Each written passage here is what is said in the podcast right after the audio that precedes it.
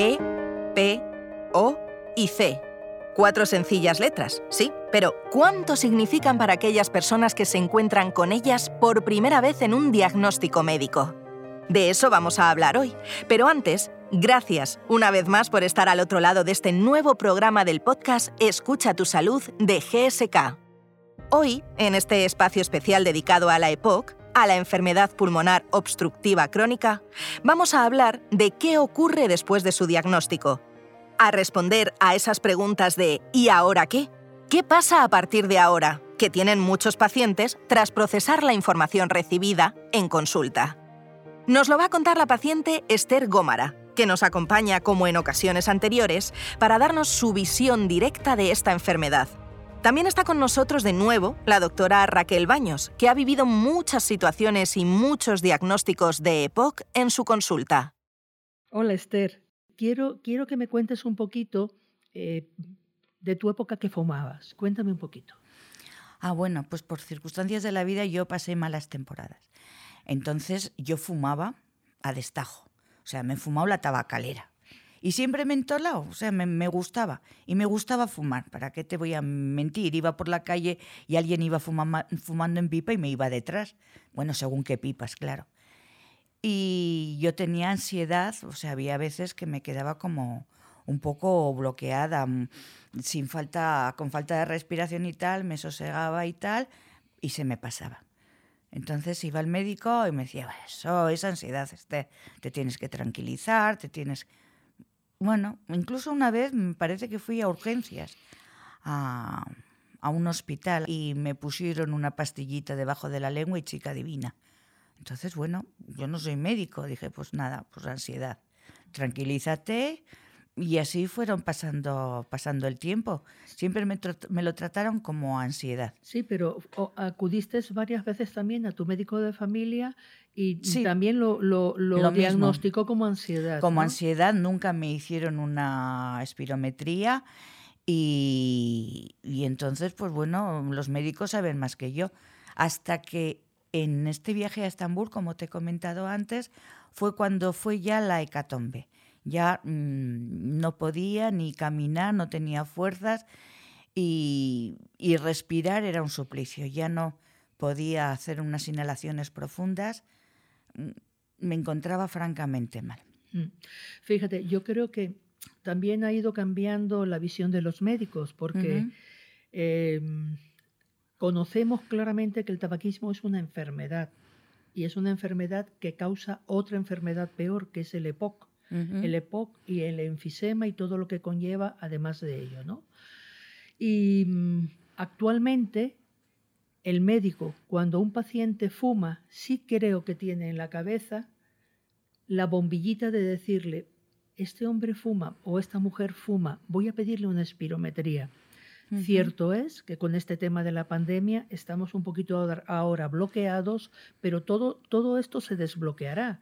Y sí es importante que el médico de familia, cuando tiene un paciente que fuma uh -huh. y se queja bien de tos, bien de dificultad para respirar, bien de cansancio, no solamente es hacer una radiografía. La radiografía uh -huh. no nos muestra el EPOC, no lo muestra. Nos muestra si el paciente tiene una neumonía, un tumor, bronquitis con mucha flema, algunas patologías, pero desde luego el EPOC no.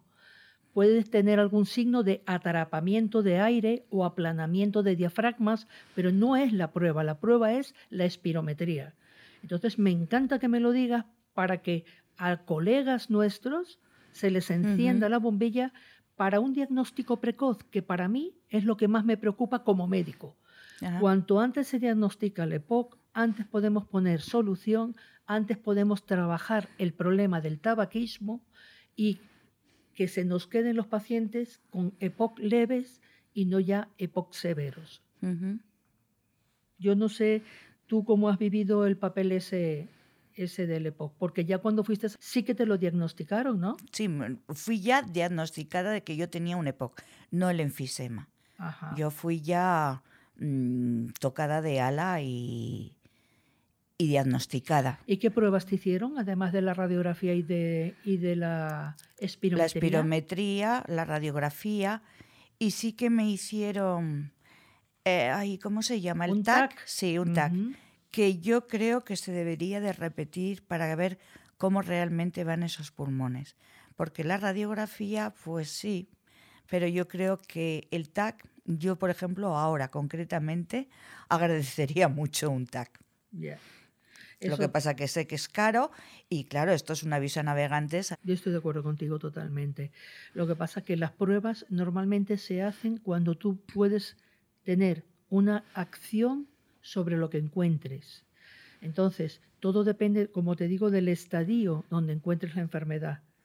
Si, si diagnostican ese, ese enfisema tuyo, en- Ujú. si- ah, o sea, si hubiéramos podido diagnosticarte a ti el EPOC en estadios previos, en precoces, ujú. igual no hubieras desarrollado el enfisema, ¿no? Ese es, ese es un poquito, a veces eh, las mentes nuestras son cortoplacistas y tienen que ser a largo plazo Mm. para prevenir, no para tener luego a posterior que estar curando. ¿eh? Hombre, pero yo creo que el médico no solamente está para paliar o ayudar, sino también para intentar curar.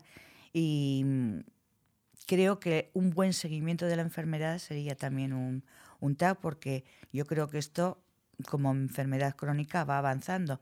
Yo lo que ahora, por ejemplo, no tengo estos, porque yo tampoco en mis primeros eh, situaciones yo he tenido tos ni flemas. Nunca he tenido eso. O sea, tampoco ha sido para mí mm, una alarma, por así decir, de porque no tosía, no tenía flemas, ni mocos, ni me constipaba. No sé, no. Debutaste con, con la fatiga directamente. Debuté directamente al grano yo. Al grano, con, la, con la disnea. Sí, sí, con la disnea, el cansancio, el...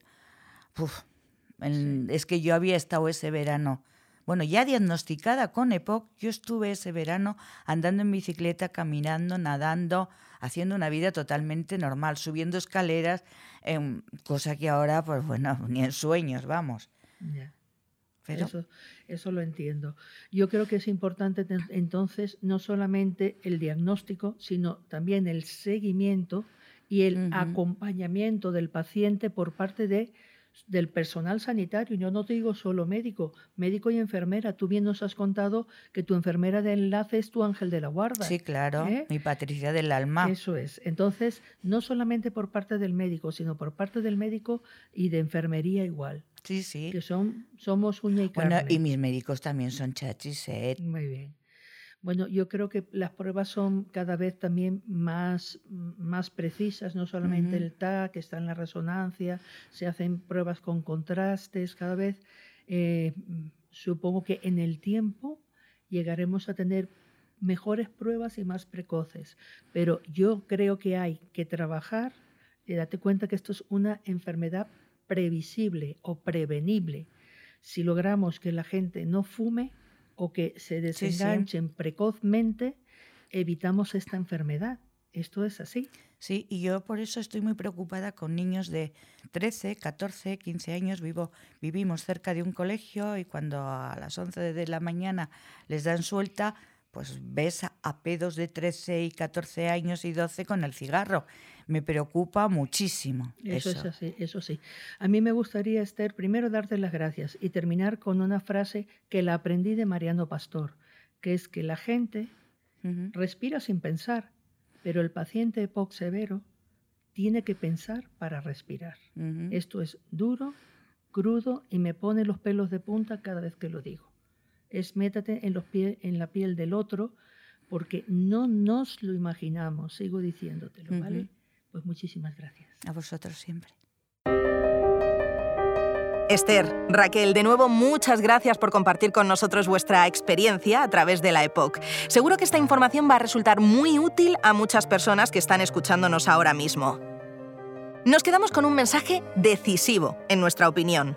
Los pacientes de EPOC no están solos. Ahí están los médicos, los profesionales sanitarios y las asociaciones de pacientes que ofrecen su apoyo y comprensión para afrontar mejor el día a día con la enfermedad. Nos despedimos dándos las gracias por acompañarnos durante estos minutos, por ayudarnos a que la EPOC sea cada vez menos desconocida. Estaremos encantados de veros en los próximos capítulos de Escucha tu salud. Se nos olvidaba, Podéis consultar más información de interés sobre la EPOC en nuestro portal GSK Pacientes. Es el momento de cuidar tu salud respiratoria dando aire a la EPOC, luchando por un pulmón sano para un futuro sano. Para más información, consulte con su médico.